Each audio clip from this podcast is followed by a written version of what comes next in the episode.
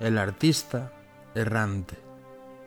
Sueño mis pinturas y luego pinto un sueño. Vincent Van Gogh. B solía caminar por estas calles, buscando una manera de expresar la belleza en sus obras de arte al óleo. Era uno de esos genios olvidados que mostraban su arte en las plazas de las ciudades para turistas. Supongo, ahora sé, aunque lo ignoraba entonces, que no tenía otra opción de ganarse la vida.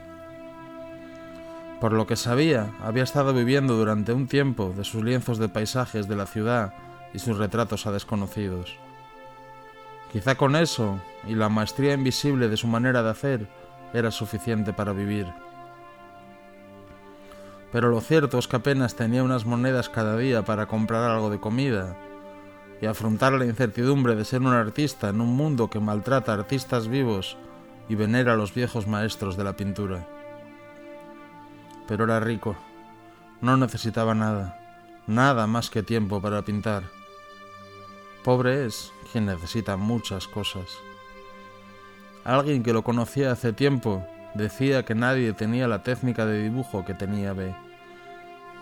Contaban muchas historias sobre él, la mayor parte leyendas, que había aprendido en la juventud de un maestro alumno de Paul Cézanne, que conocía como nadie muchos de los mejores museos, que había dado la vuelta al mundo varias veces, que había sido amante de la heredera de un rico aristócrata, que había y le habían roto el corazón una y mil veces, pero ahora cayó en desgracia y ya nadie apreciaba la manera de pintar como los grandes maestros de la pintura.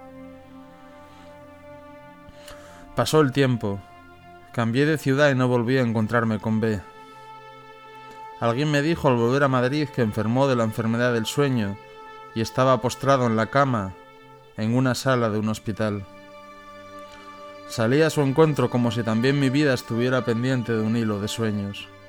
Tras encontrarlo, en el hospital, me contó que había sido un copista del Museo del Prado durante años, y ahí aprendió su técnica porque la pintura se aprende en los museos, y que realmente su trabajo era falsificar pinturas y dibujos del Renacimiento europeo, y que alguien experto las colaba en algunas galerías y museos por precios desorbitados. La pintura es el lienzo de la historia. Yo soy el pintor de otros pintores. Somos uno, yo y la pintura. Soy una pintura, más que pintor y más que nada pintor de obras maestras desconocidas. No se inventa y perfecciona nada al mismo tiempo, decía. Volví a verlo alguna vez más y le llevaba algún libro de pintura. Puede decirse que de alguna manera me enseñó parte de su técnica, así como el fuego de la tradición pasó la antorcha a mis manos. Ahora que ya pasaron los años y aún practico el noble arte de la pintura, recuerdo a B como un maestro que, como otros en otros tiempos, somos amantes de la pintura y la belleza de las artes. La pintura completa mi vida, hace mi vida más plena, pero no me gusta hablar de pinturas, sino la experiencia de verlas. La única forma de entender la pintura es ir y verla, donde sea preciso.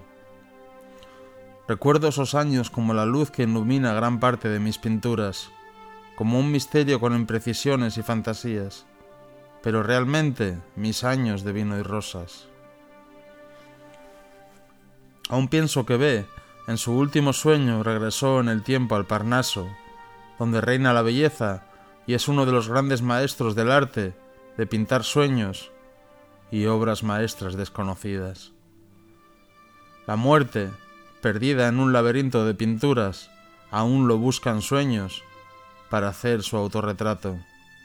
Si murió, aún no lo creo, su pintura no sobrevivirá. Nadie sabe si se regresa de la tierra de los muertos.